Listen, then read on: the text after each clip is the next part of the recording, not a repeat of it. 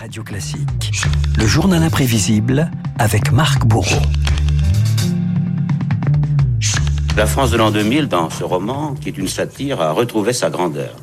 Elle a retrouvé sa grandeur par une politique... Marc la voix de Jean Clémentin alias Jean Manon, ancien journaliste du Canard enchaîné. Le magazine L'Obs révèle cette semaine que le reporter avait un autre pseudonyme, Pipa, un nom de code lorsqu'il travaillait parallèlement pour les services secrets tchécoslovaques. L'occasion de revenir sur ces espions connus au-dessus de tout soupçon.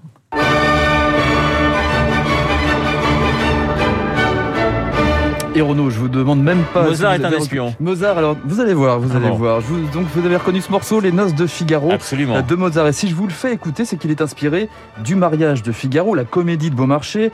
Beaumarchais, Ah, est, écrivain, dramaturge, et surtout, vous me voyez venir, Oui. espion de Sa Majesté envoyé en Angleterre, en Allemagne, aux Pays-Bas pour stopper la publication de pamphlets sur la couronne. Extrait du film Beaumarchais l'insolent avec Fabrice Lucchini et Michel Serrault. Vous ne pouvez ni faire votre métier ni porter votre nom. Il vous faut donc un nom d'emprunt. Et sous un faux nom, que peut-on faire? Je vous le demande, sire. Agent secret. Vous ne dites rien Les mots me manquent, sire. C'est bien la première fois. Il m'appelle sa petite bourgeoise. Satan kiki, Satan kiki, Satan quinoise.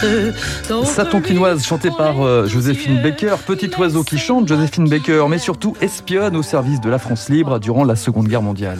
Qu'est-ce que vous faisiez ce que je devais faire, et j'en étais très fière de pouvoir le faire.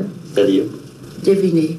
Vous chantiez J'ai chanté de temps à autre, mais surtout je faisais de la résistance, parce que j'avais qu'une seule chose en tête, aider la France de remontrer comme elle était avant. Joséphine Baker parcourt l'Europe, l'Allemagne, l'Autriche, l'Italie et collecte des renseignements précieux hein, pour cette résistance dissimulée dans ses partitions, dans ses soutiens-gorge. Baker, Mata Hari des temps modernes, tout comme Greta Garbo ou encore Name, please. I prefer not to give my name. L'ac- l'actrice Marlène Dietrich qui participait secrètement à la récolte de bons du trésor aux États-Unis pour financer l'effort de guerre avec le réalisateur Orson Welles.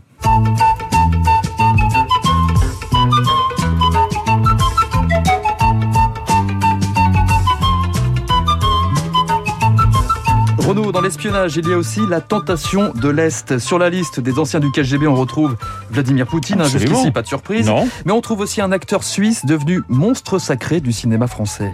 Comédien, gouailleur et monstre sacré du cinéma français, Michel Simon pourrait bien avoir caché jusqu'à la fin de ses jours un rôle beaucoup plus secret. 20 ans après la mort de l'acteur truculent, l'hebdomadaire L'événement du jeudi publiait une enquête retentissante. Michel Simon a travaillé pour l'URSS. Je vous assure, cher cousin, que vous avez dit bizarre, bizarre. Moi, j'ai dit bizarre.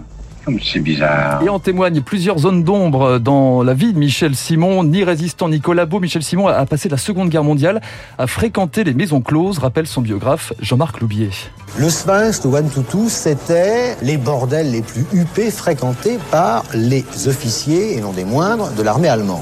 Et là, il y avait moyen d'obtenir des confidences de la part des filles qui accueillaient ces officiers. Comme Michel Simon avait ses entrées euh, 24 heures sur 24, il n'est pas impossible qu'il ait recueilli des informations. Pourquoi a-t-il été aussi euh, cuisiné par les nazis? Il est passé rue Lauriston. Sa maison de Noisy a été à plusieurs occasions visitée.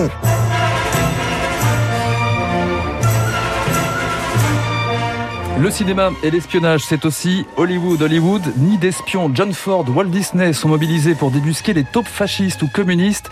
Ford, Disney, mais aussi certains acteurs célèbres comme celui-ci. Monsieur Kaplan? Oui. Voici Monsieur Townsend. Que désirez-vous, monsieur Kaplan? Ce n'est pas monsieur Townsend. Si, c'est moi. Maintenant, monsieur Kaplan, j'aimerais savoir qui vous êtes et ce que vous voulez. L'acteur- L'acteur Gary Grant. Cary Grant. Cary Grant, oui, dans La mort aux trousses. Cary Grant, espion à l'écran. Et à la ville, le comédien était chargé d'espionner Errol Flynn, figurez-vous, que l'on soupçonnait de sympathie pour Hitler. Le cinéma, mais aussi la littérature traversée par l'espionnage. Un auteur célèbre est lui passé de la clandestinité au grand jour. John Le Carré, espion britannique dans un Berlin coupé en deux dans les années 60, quand la réalité a rejoint la fiction. J'étais assez jeune et trop effrayé pour trouver du plaisir dans l'espionnage. J'ai mené beaucoup d'interrogatoires où il fallait se sentir supérieur, faire vivre des choses terribles aux gens. Et puis je me sentais en insécurité. À un moment donné, j'ai regardé ma vie et je me suis dit que c'était un théâtre suffisamment extraordinaire pour écrire quelque chose dessus.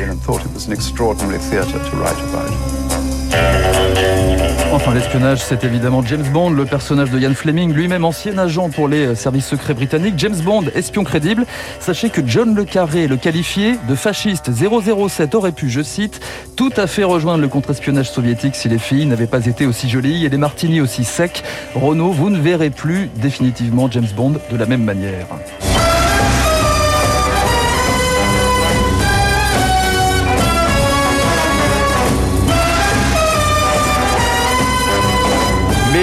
Problème, c'est que les filles étaient très jolies et les martinis secs, excellents également. Merci Marc pour ce journal imprévisible. Alors, je ne sais pas s'il rêve d'être espion. En tout cas, il est dans ce studio. Je vais commencer à m'en méfier quand même. David Barou et son décryptage.